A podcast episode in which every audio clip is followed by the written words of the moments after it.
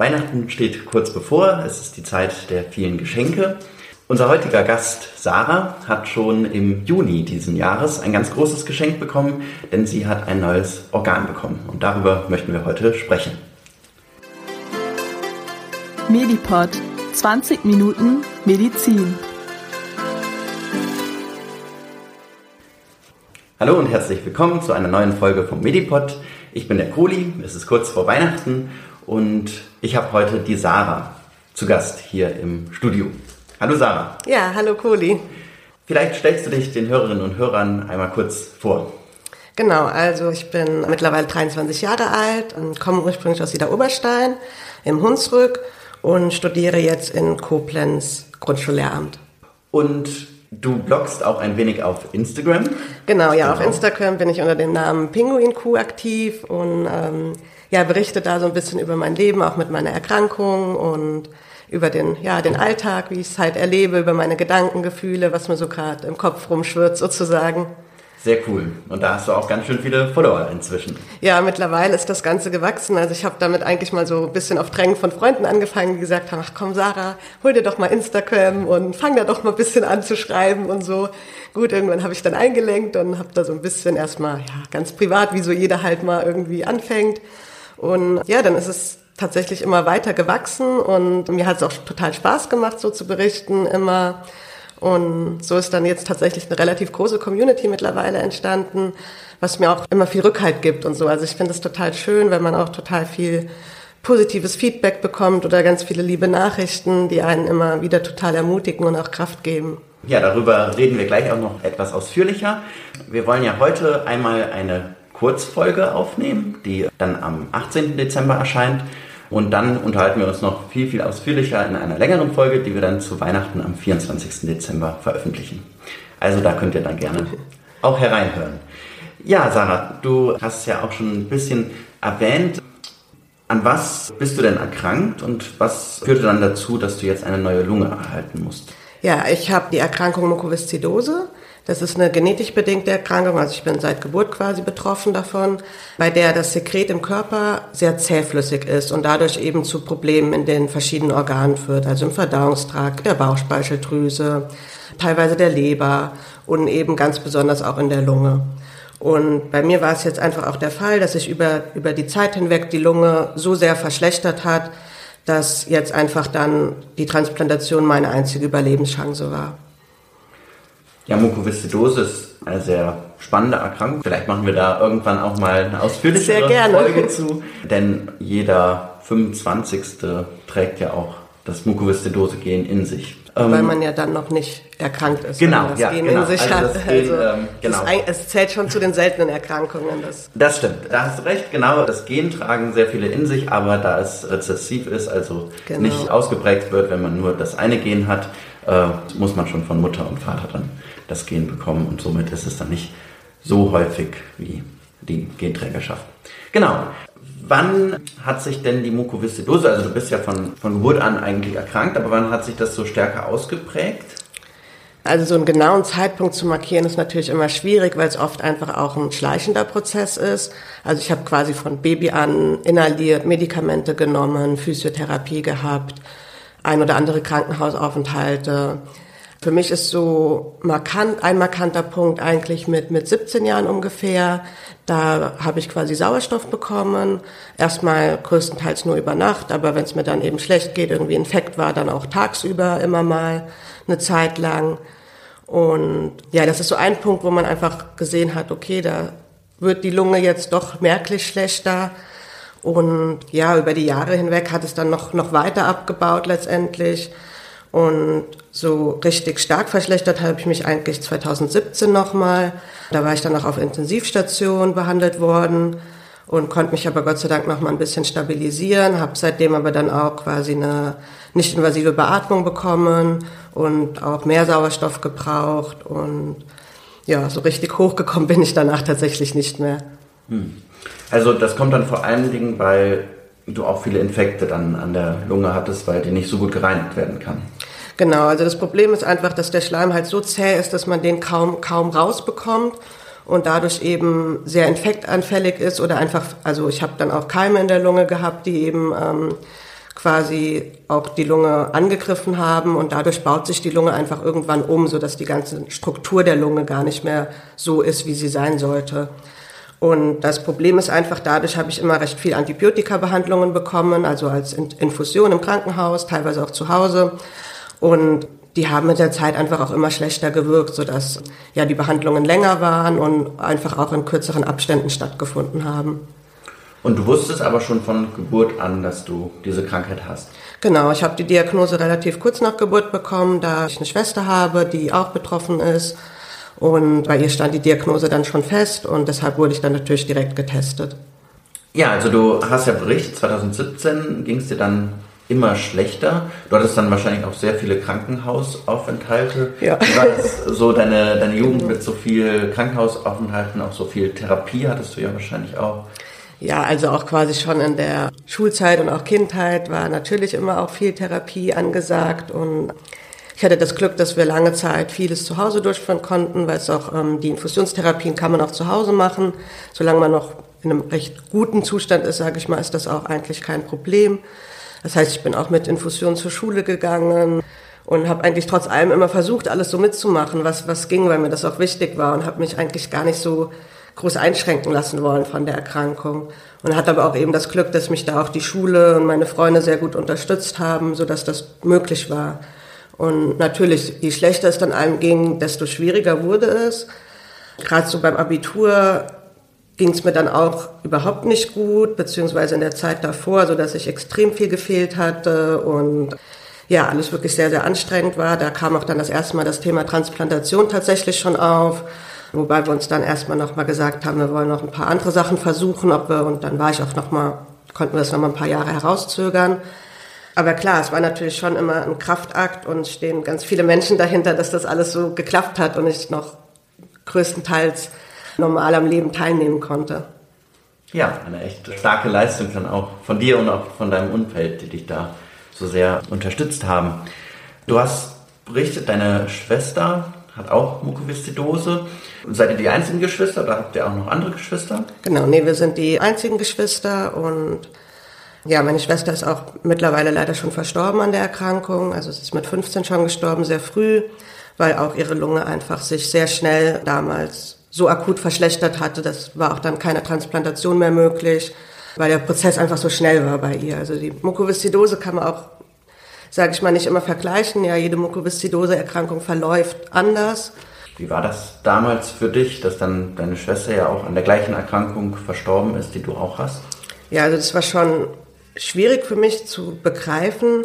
Also ich glaube, es war gar nicht so schlimm, dass sie irgendwie an der Erkrankung, die ich auch habe, verstorben ist. Das habe ich jetzt gar nicht so auf mich übertragen in dem Sinne. Damals ging es mir auch noch soweit eigentlich ganz gut.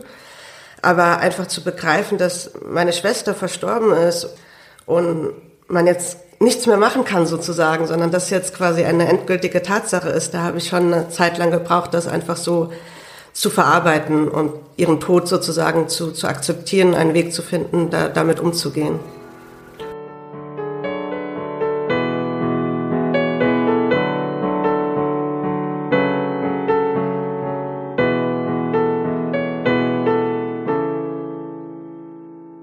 Und wie ist deine Familie damit klargekommen? Deine Eltern sind auch Ärzte und Ärztinnen? Genau. Äh, also genau. ich bin, ich bin sehr froh, dass wir es wirklich geschafft haben, als Familie uns nah zu bleiben und zusammen zu bleiben und irgendwie das, das gemeinsam zu ertragen. Und eigentlich, meine Schwester gehört immer noch dazu, also ich rede doch immer eigentlich im Präsens von ihr und nicht irgendwie in der Vergangenheit, weil ich, ich habe eine Schwester, sie ist immer noch ein Teil von, von uns, von unserer Familie und ich erzähle auch gern von ihr, das macht mir eigentlich auch überhaupt nichts aus, weil ich finde es eigentlich falsch, irgendwie darüber zu, zu schweigen oder so es auszublenden, weil es gehört einfach dazu. Und wir haben es als Familie Gott sei Dank geschafft, das auch so sie quasi weiterhin immer mit, mit uns zu tragen. Wann war dann bei dir klar, dass du eine neue Lunge brauchst? Ja, also es ist immer ein bisschen schwierig, so diesen Zeitpunkt wirklich ganz klar zu machen. Wie gesagt, so das erste Mal kam das Thema tatsächlich kurz vor meinem Abitur auf. Das war 2014, meine ich. Und dann konnte ich aber doch nochmal auch durch ein neues Medikament bisschen stabilisiert werden. Und dann so richtig konkret wurde es dann eben damals 2017, als ich dann auch auf Intensiv lag und dann doch absehbar war, dass die Lunge einfach so kaputt ist, dass sie sich auch nicht mehr wirklich erholen wird oder kann. Und dann hat es letztendlich noch ein bisschen gedauert, bis dann, also sag ich mal, der Prozess, bis man quasi gelistet wird für eben das neue Organ, das dauert auch oft eine Zeit lang. Man muss sich dann erstmal im Transplantationszentrum vorstellen und dann auch einige Untersuchungen machen im Vorfeld, um eben wirklich zu sagen, ja, die Transplantation ist eine gute Option für diesen Patienten und es gibt nichts, was irgendwie anders dagegen spricht. Und gelistet wurde ich dann im August 2018 tatsächlich. Ja, über die Transplantation als solches haben wir ja auch schon mal eine Folge gemacht im Mai. Genau, da könnt ihr Hörerinnen und Hörer gerne mal reinhören in die Folge 5. Da wird erklärt, wie Organspende abläuft und äh, genau so eine Transplantation dann funktioniert. Wir wollen heute vor allen Dingen darüber reden, wie die Transplantation dann bei dir war und wie es auch heute ist, mit einem neuen Organ zu leben. Es hat bei dir dann ja noch einige Zeit gedauert bis zur Transplantation. Genau, also ich habe ähm, ungefähr zehnhalb Monate dann gewartet auf dieser Warteliste eben. Und man muss leider schon sagen, dass ich meinen Zustand, also mein Zustand war tatsächlich auch schon relativ schlecht, als ich eben gelistet wurde. Also mir wurde auch quasi im Transplantationszentrum beim ersten Termin gesagt, oh, sie hätten durchaus mal ein halbes Jahr früher kommen können.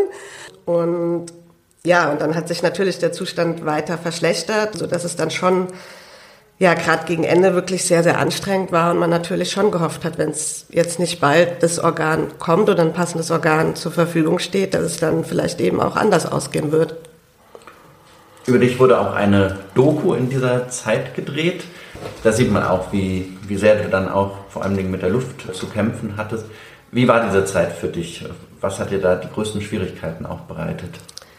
Ja, also es war, man kann sich quasi vorstellen, dass wirklich alles extrem anstrengend war, weil man einfach nicht mehr geschafft hat zu atmen. Also quasi selbst in Ruhe einfach nur zu atmen, hat mich schon erschöpft.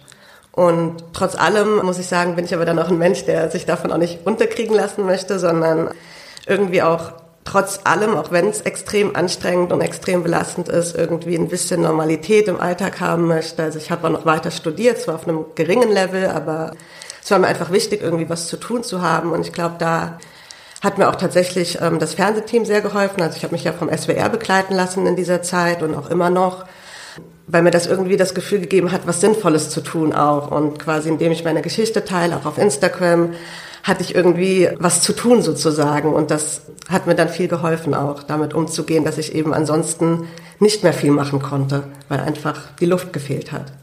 Wie bist du da so zu dem Instagram gekommen? Du hast eben gesagt, es war eher auch so, die Freundin haben mal gesagt, auch mach das mal. Genau, das hat so relativ spontan eigentlich angefangen und dann, ja, habe ich wie gesagt gemerkt, dass es mir auch gut tut. Also ich glaube, das ist auch ein ganz großes Stück Krankheitsverarbeitung für mich einfach gewesen oder auch immer noch so, wie man damit umgeht. Und ja, so ist das dann irgendwie entstanden. Und auch durch, durch die Dokumentation vom SWR ist das Ganze dann doch noch, noch mal gewachsen.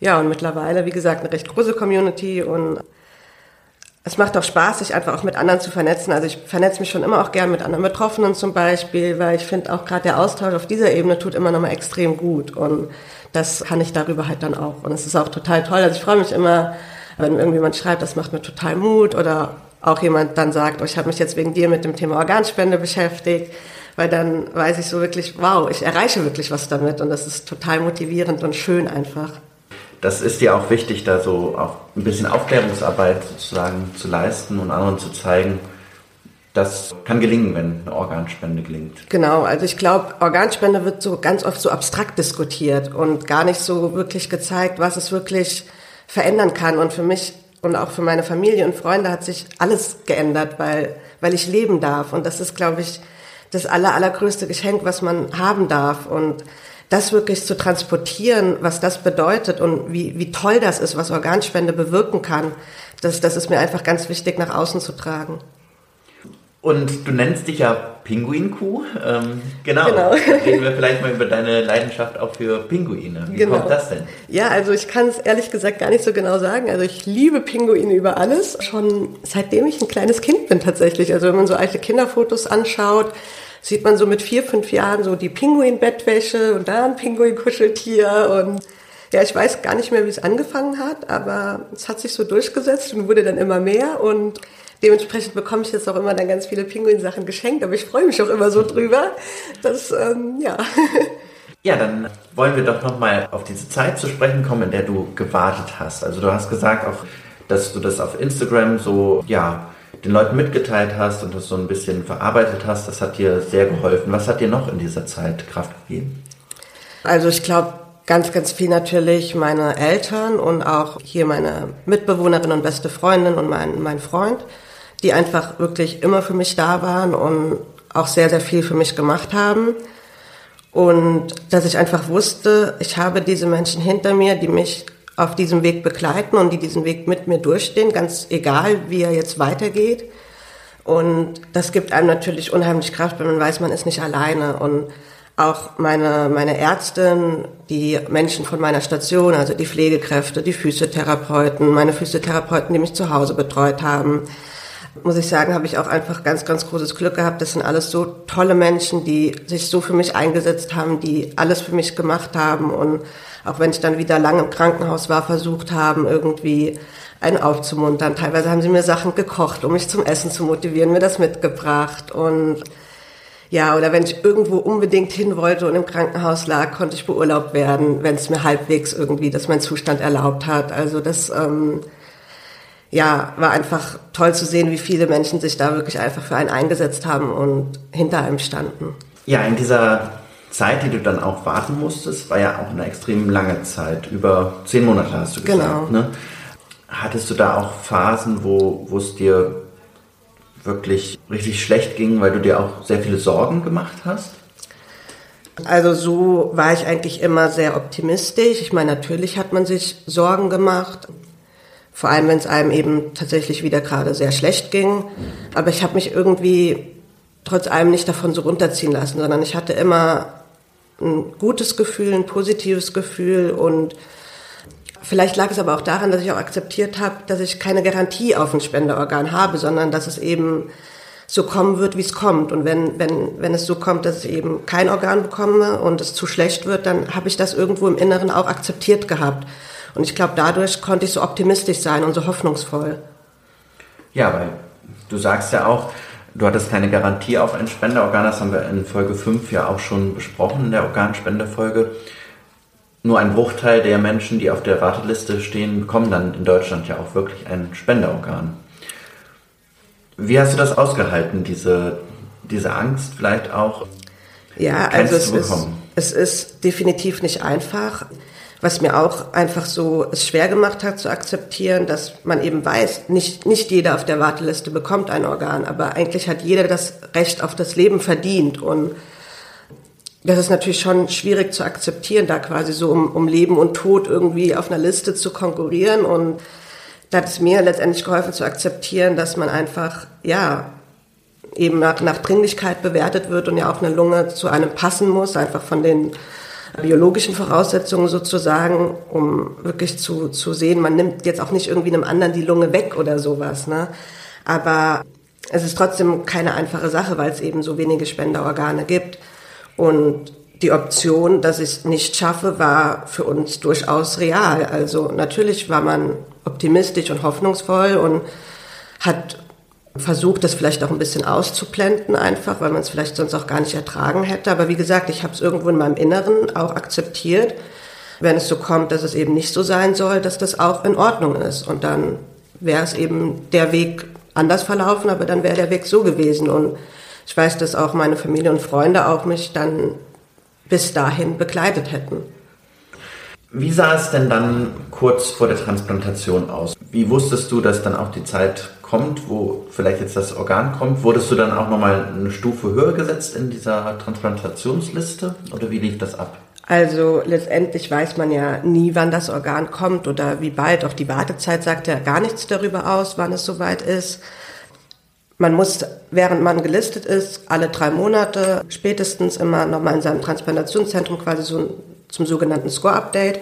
Und dieser Score ist quasi der Wert, der bestimmt, wo man ungefähr auf dieser Liste steht, sagt aber auch nicht aus, wann man ein Organ bekommt, weil das Organ eben zu einem passen muss.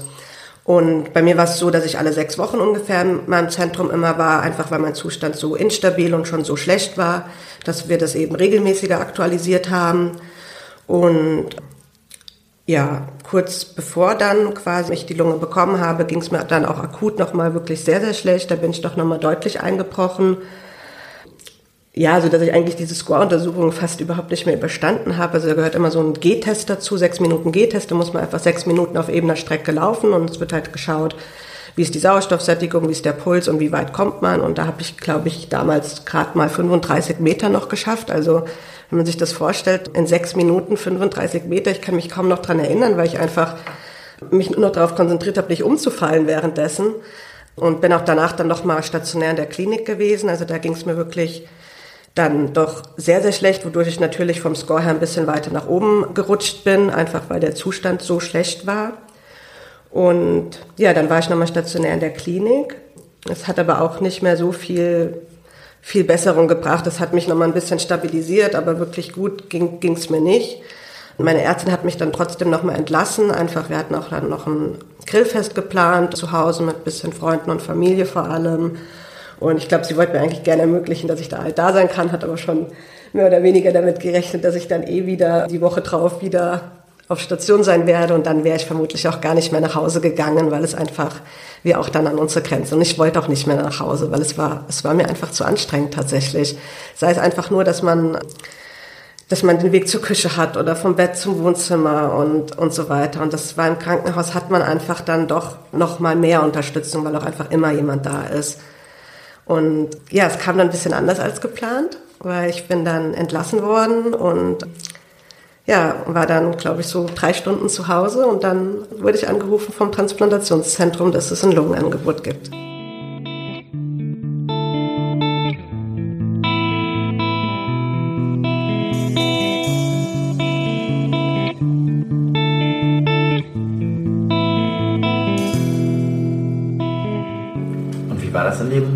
Für dich? Was ist dir da durch den Kopf gegangen? Ja, also es war, erstmal habe ich es gar nicht kapiert tatsächlich, was die jetzt von mir wollen. Ich war irgendwie, ich hatte so mich dann nochmal hingelegt, um mich ein bisschen auszuruhen.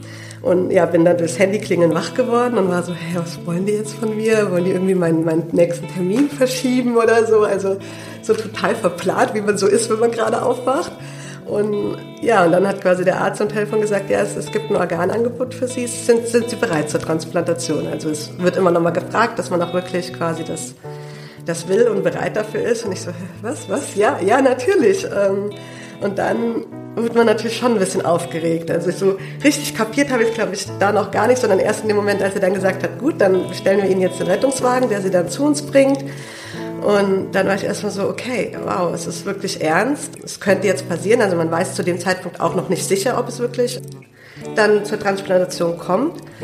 Und dann ja, war ich erstmal so, okay, wow, was mache ich jetzt? Und dann habe ich meinen Papa im Nachbarraum gehört, bin erstmal zu ihm, habe gesagt, Papa, ich habe ähm, hier einen Anruf und völlig durcheinander. Und er hat auch direkt ja gezittert und war so, ach du Gott, äh, was passiert jetzt? Und ist dann runter zu meiner Mama, mein Freund war da hat denen berichtet, was passiert ist. Und dann ja, sind irgendwie alle wild im Haus rumhergelaufen, ähm, haben irgendwie dann schnell ein paar Sachen gepackt. Und ja, eine halbe Stunde war dann der RTW da und meine Mama ist dann mit mir gefahren. Und mein Papa und mein Freund sind dann im Auto hinterher sozusagen. Und ja, dann ging es in die Klinik.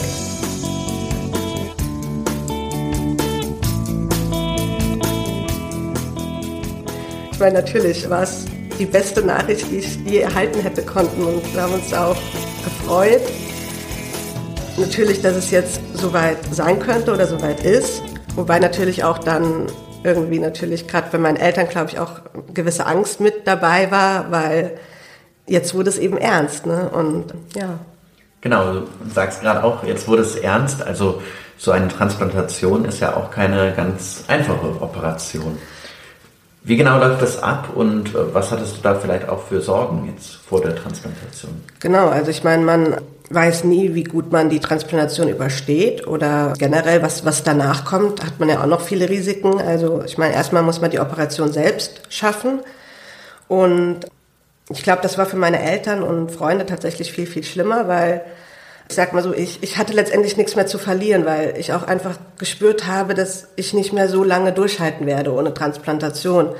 Und deshalb habe ich irgendwie vor der OP überhaupt keine Angst gehabt, sondern ich war komplett ruhig und optimistisch und wusste, jetzt ist es soweit. Das war natürlich schon aufregend, aber irgendwie wusste ich, ich schaffe das, ich krieg das hin. Und ähm, war dadurch irgendwie, ja, ich will nicht sagen entspannt, aber, aber sehr ruhig eigentlich und sehr, sehr hoffnungsvoll und optimistisch. Und ich glaube, für meine Eltern war das viel, viel schlimmer, weil die natürlich total Angst hatten. Und ich meine, sie haben ja auch die ganze OP-Zeit, es waren, glaube ich, sechs, sieben Stunden, warten müssen und wussten nicht, wie es mir geht und wie alles verläuft und so weiter und mussten diese Stunden durchstehen und hatten dann natürlich extreme Sorgen, wie geht's dem Kind, gibt's Komplikationen, was kann alles passieren, gerade dadurch, dass sie auch Ärzte sind, auch in der Anästhesie arbeiten, kennen sie natürlich die Risiken und wussten, es ist keine einfache Operation und das geht einem dann, glaube ich, gerade in diesen Stunden, wo ich dann im OP lag, total durch den Kopf und das muss man erstmal aushalten und auch überstehen. Kann ich mir gut vorstellen. Dann war das natürlich äh, ein stundenlanges Warten. Wer war alles dabei? Also deine Mutter ist mit im RTW gefahren, aber dein Vater ist sicherlich ja dann noch nachgekommen. Genau, also mein Papa und mein Freund, die sind dann im Auto hinterher und waren auch tatsächlich kurz nach uns schon da. Und das Kamerateam war dann noch da. Und ja, meine beste Freundin und ihr Freund, also Mitbewohnerin, beste Freundin, die kamen dann auch. Die waren dann ein bisschen später da, also ich habe sie Gott sei Dank noch gesehen, aber quasi so halbe Stunde später bin ich dann auch schon in OP gekommen. Und das waren so, war für mich auch ganz toll, dass so eigentlich die wichtigsten Menschen nochmal alle da waren und ja, ich mich quasi von allen nochmal gewissermaßen verabschieden konnte. Wobei das auch für mich irgendwie total schwierig war. Also ich musste mich, äh, ich bin dann schon in OP bekommen, gekommen, bevor endgültig feststand, dass die Lunge wirklich in Ordnung ist und ich wirklich transplantiert werden kann, musste mich dementsprechend schon verabschieden, ohne zu wissen, ob, ob ich jetzt transplantiert werde oder nicht. Das war irgendwie so ein ganz, ganz komisches Gefühl. Aber ich habe auch dann ganz, ganz bewusst an der OP-Schleuse gesagt, ja, auf, auf Wiedersehen oder wir sehen uns wieder weil ich nicht Tschüss sagen wollte, weil mir war klar, wir sehen uns wieder, wir werden uns wiedersehen, das wird funktionieren. Macht euch keine Sorgen sozusagen. Und ja.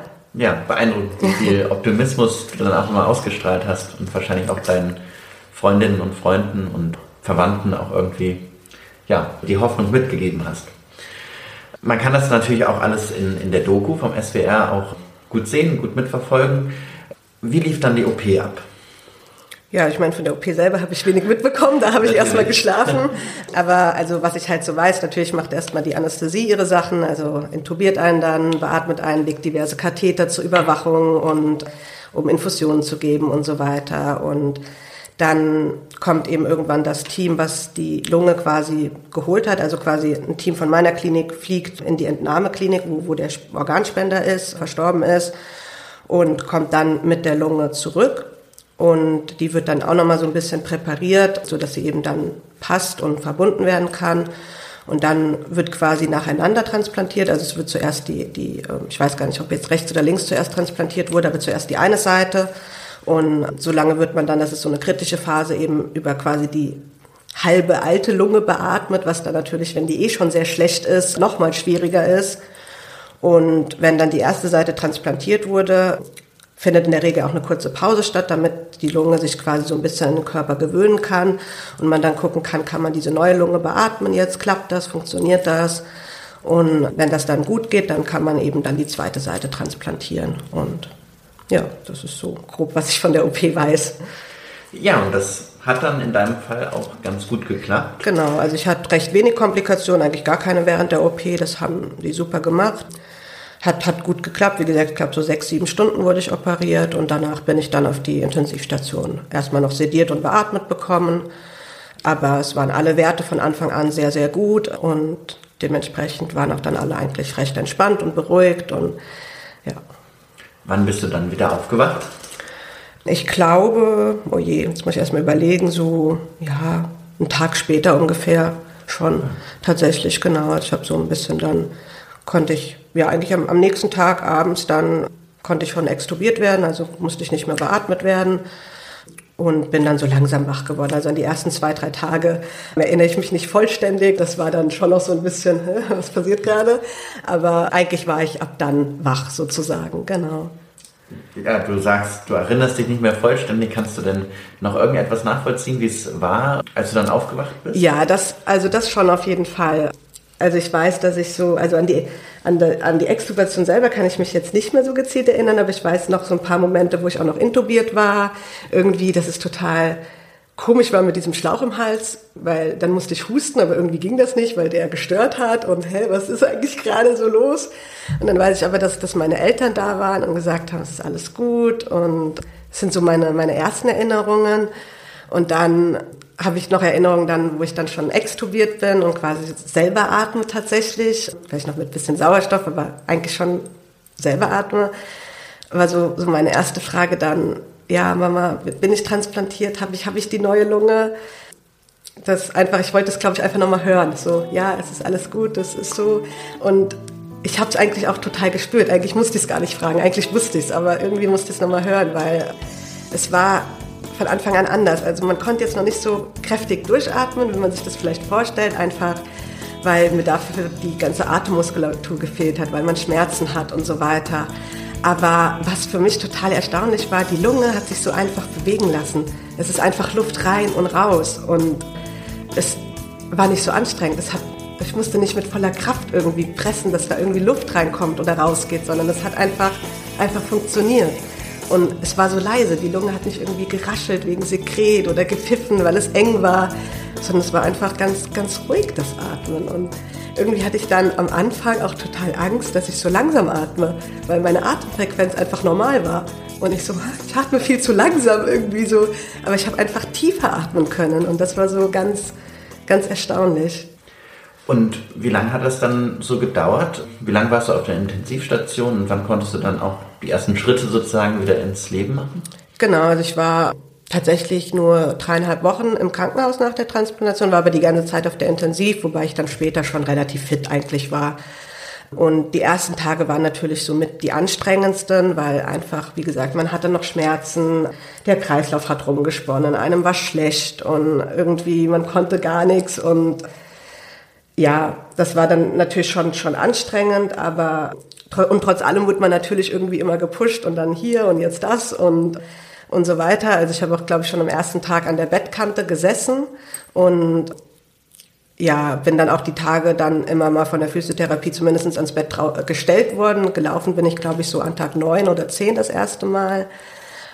Ja, aber irgendwie hat es trotzdem Spaß gemacht, in Anführungsstrichen, weil man gemerkt hat, man, man kommt in die richtige Richtung und es wird langsam besser. Und es gab dann auch immer mal blöde Momente und blöde Tage dazwischen, an denen irgendwie gar nichts lief, aber so im grundlegenden Ton hat man irgendwie gemerkt, so langsam geht es jetzt endlich wieder aufwärts. Und das war natürlich ganz toll. Und ja, gerade als ich dann das erste Mal wirklich so über den Stationsflur gelaufen bin, das war ein Wahnsinnsmoment für mich. Also es war einfach so krass, wenn ich jetzt vorher noch erzählt hatte, da bei diesem letzten G-Test mit den sechs, äh, sechs Minuten G-Test irgendwie gerade diese 35 Meter irgendwie überstanden und überhaupt keine Luft bekommen und fast umgefallen und dann ja kannst du auf einmal laufen und deine Atmung ist ruhig, du hast keinen Sauerstoff und es geht einfach. Und natürlich die Beine wollten eigentlich nicht. Ähm, und man hat danach auch, auch wenn es dann auch nur 40, 50 Meter vielleicht waren, Muskelkater des Todes gehabt.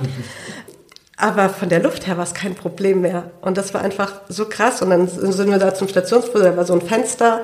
Und dann einfach dort zu stehen und zu spüren, wow, ich bin gerade hier hingelaufen, ohne Sauerstoff und ohne Luftnot zu haben. Das war ein wahnsinniger Moment. Welche Gedanken und Gefühle haben dich da in dieser Zeit nach der Transplantation dann auch beschäftigt? Ja, also man war einfach total glücklich erstmal und hat sich über so viele Kleinigkeiten einfach gefreut und so vieles, wie gesagt, gerade neu entdeckt. Das hat total Spaß gemacht.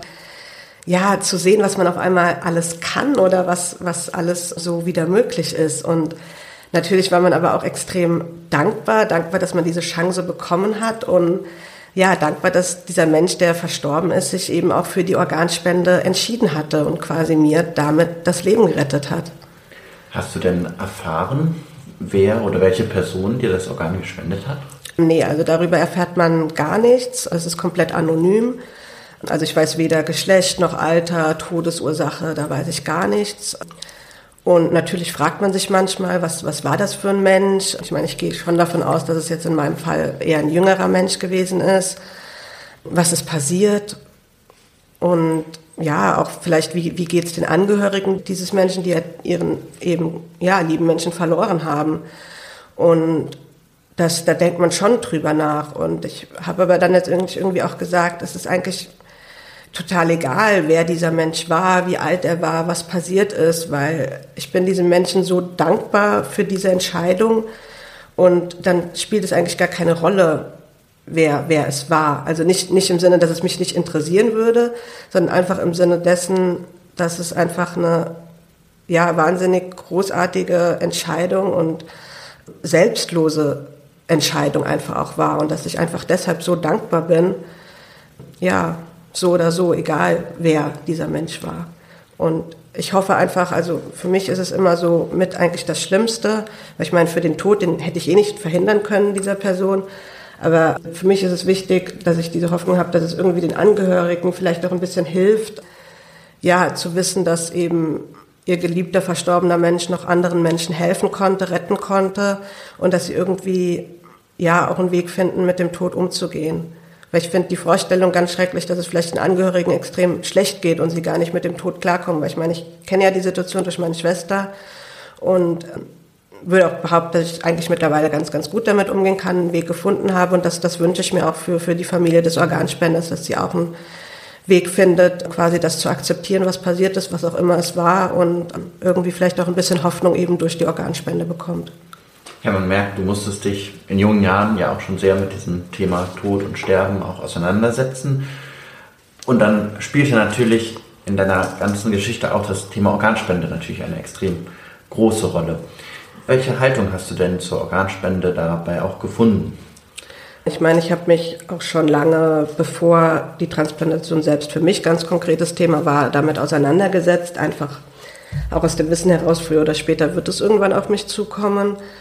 Und also ich persönlich finde eigentlich eine Organspende eine ganz tolle Sache. Ich glaube, ich habe sogar mal mit, ich weiß gar nicht, 14 Jahren oder so zu meiner Mama gesagt, es ist eigentlich total toll, wenn man am Hirntod verstirbt und Organspender sein kann, weil das ist doch das Schönste, wenn man im eigenen Tod noch anderen Menschen helfen kann. Und ja, und das drückt eigentlich auch meine Einstellung dafür aus, dass es einfach, finde ich, eine tolle Sache ist und eigentlich schön ist, wenn auch wenn für einen selber die, die nicht, nichts mehr getan werden kann, wenn man dann irgendwie wenigstens anderen Menschen nochmal diese, diese Hoffnung und dieses Leben wirklich schenken kann. Und das, das erlebe ich ja jetzt gerade wirklich, was es wirklich bedeutet. Und ich meine, ich, ich, ich darf wieder leben. Und zwar viel mehr, als ich in den Jahren vor der Transplantation leben durfte, gewissermaßen. Und das ist einfach wirklich ein riesen, riesen Unterschied.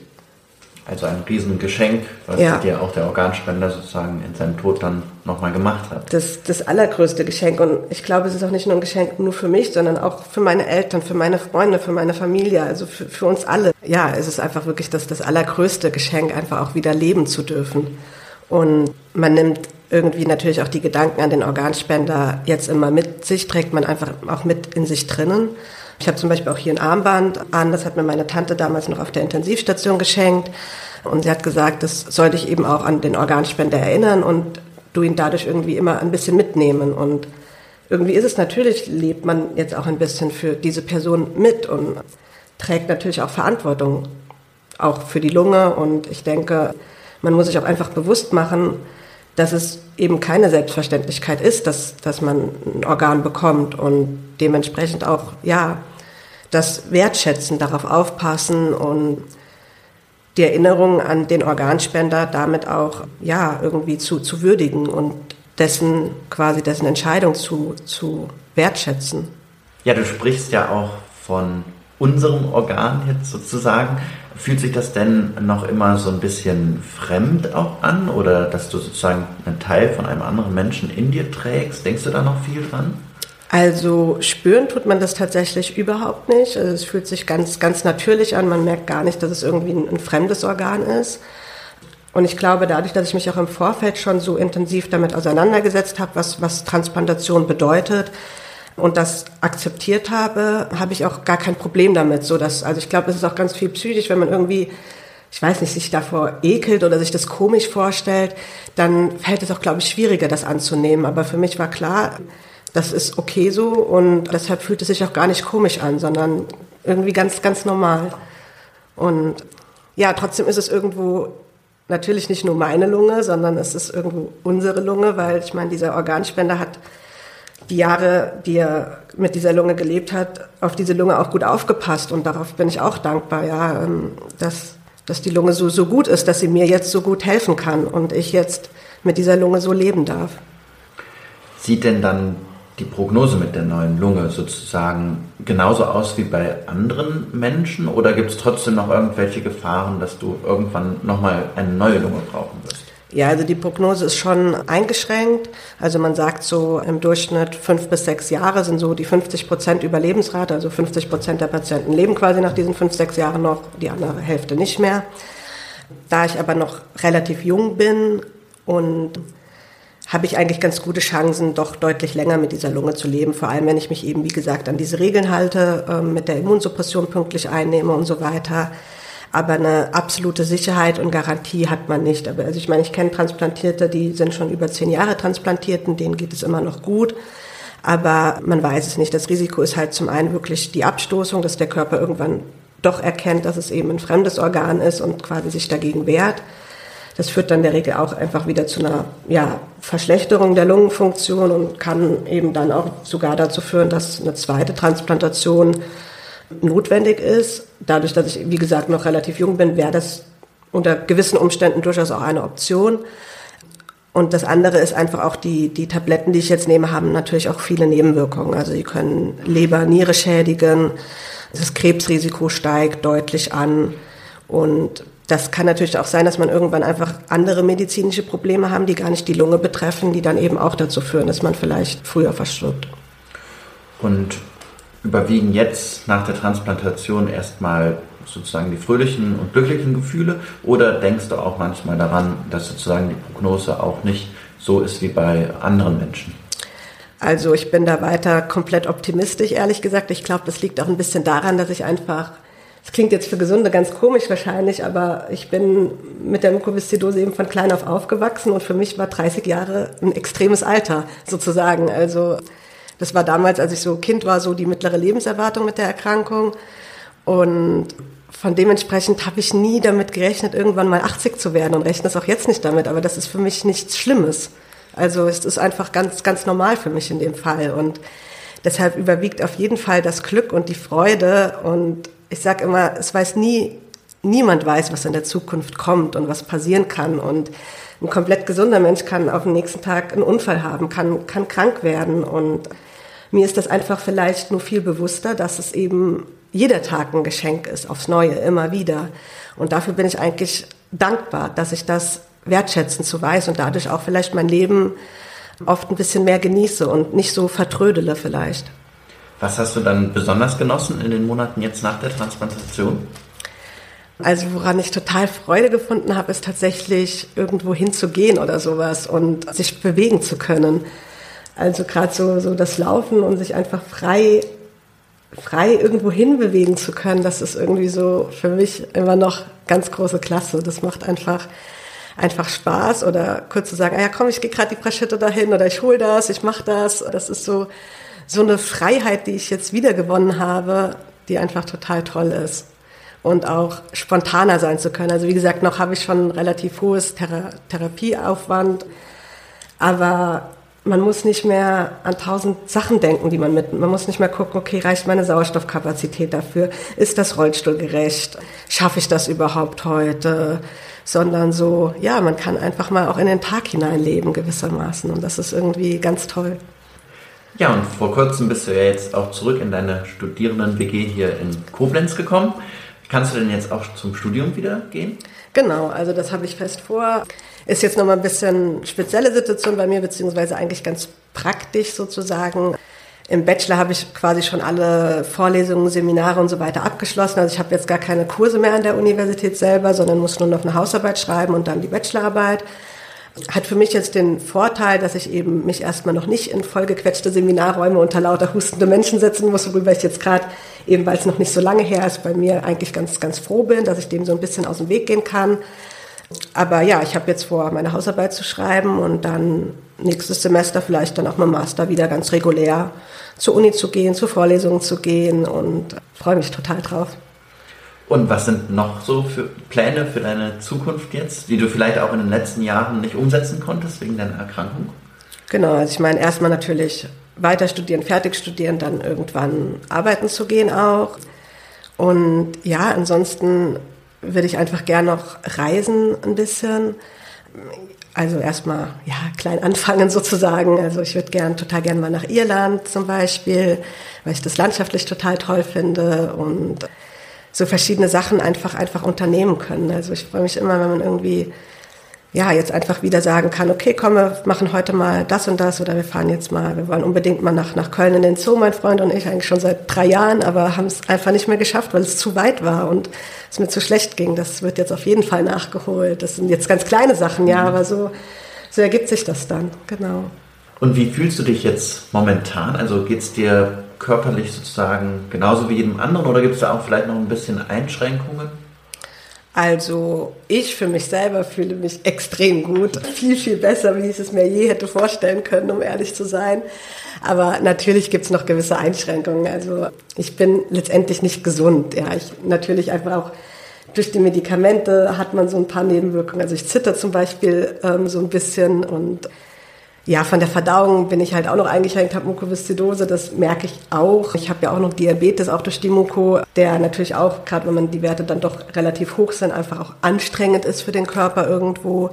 Und was natürlich noch so ein bisschen fehlt, sind die Muskeln. Also da bin ich ja fleißig am Aufbauen, aber das braucht einfach seine Zeit nach den, all den Jahren, die man letztendlich schwer krank war. Aber davon lasse ich mich auch nicht stören. Das, das kommt alles mit der Zeit und letztendlich, ich persönlich fühle mich ziemlich gesund aktuell. Jetzt hast du ja schon in jungen Jahren so eine starke Krise auch durchgemacht. Was, was hat dir das gegeben und was willst du vielleicht auch anderen mitgeben, die auch in ähnlichen Situationen sind?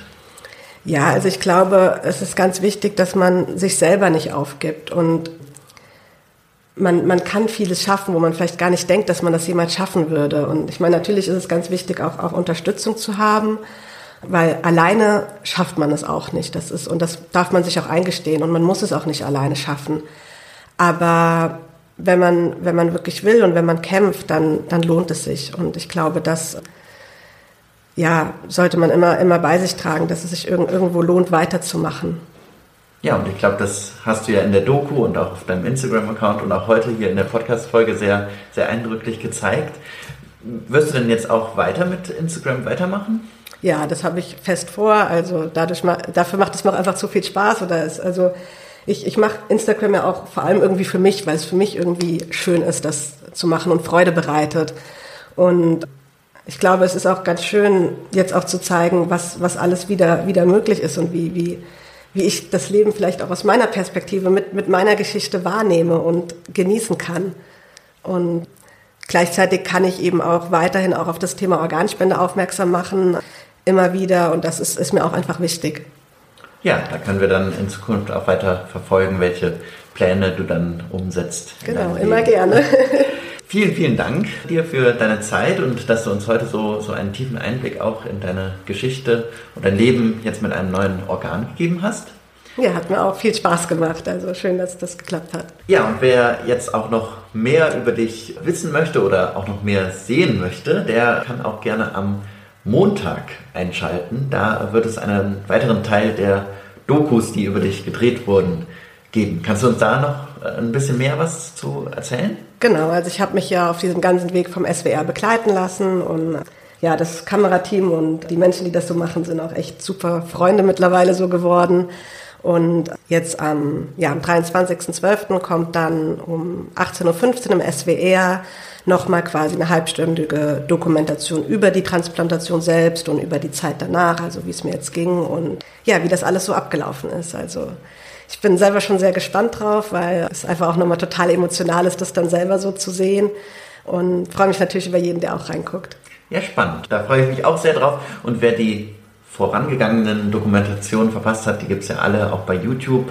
Wenn man auch deinen Namen sucht, Sarah Schott, findet man die eigentlich. Genau, oder Sarah Lunge, SWR oder sowas, genau. kommt man, glaube ich, auch ganz gut ähm, drauf. Ja, schaut da gern einmal rein. Wir haben uns ja heute weit über äh, eine Stunde 20 Minuten Wahnsinn. unterhalten. Genau, es war unheimlich spannend und abwechslungsreich. Wenn ihr jetzt die Kurzfolge gehört habt, heute am 18. Dezember, dann kann ich euch nur ans Herz legen, auch noch in die lange Spezialfolge reinzuhören. Die schenken wir euch sozusagen dann an Weihnachten am 24. Dezember. Und genau, da erfahrt ihr dann alles über Sarah und ihr Leben und ihr Leben mit einem neuen Organ. Dann sage ich nochmal vielen Dank, Sarah. Ja, sehr gerne. Also ich habe zu danken, es hat mir viel Spaß gemacht. Und unseren Hörerinnen und Hörern, jetzt ist es kurz vor Weihnachten oder wenn ihr die Spezialfolge hört, ist es heute schon Heiligabend. Dann wünschen wir euch auch ein schönes Weihnachtsfest. Habt ja. eine schöne Zeit mit euren Familien, kommt gut ins neue Jahr. Genau, von mir auch auf jeden Fall frohe Weihnachten an alle und ja, genießt diese Zeit, die ihr habt mit Familien, Freunden und ja, genießt das Leben. Ich kann nur noch ankündigen, dass wir auch am, am neuen Jahr eine, eine Neujahrsfolge machen, Dominik und ich.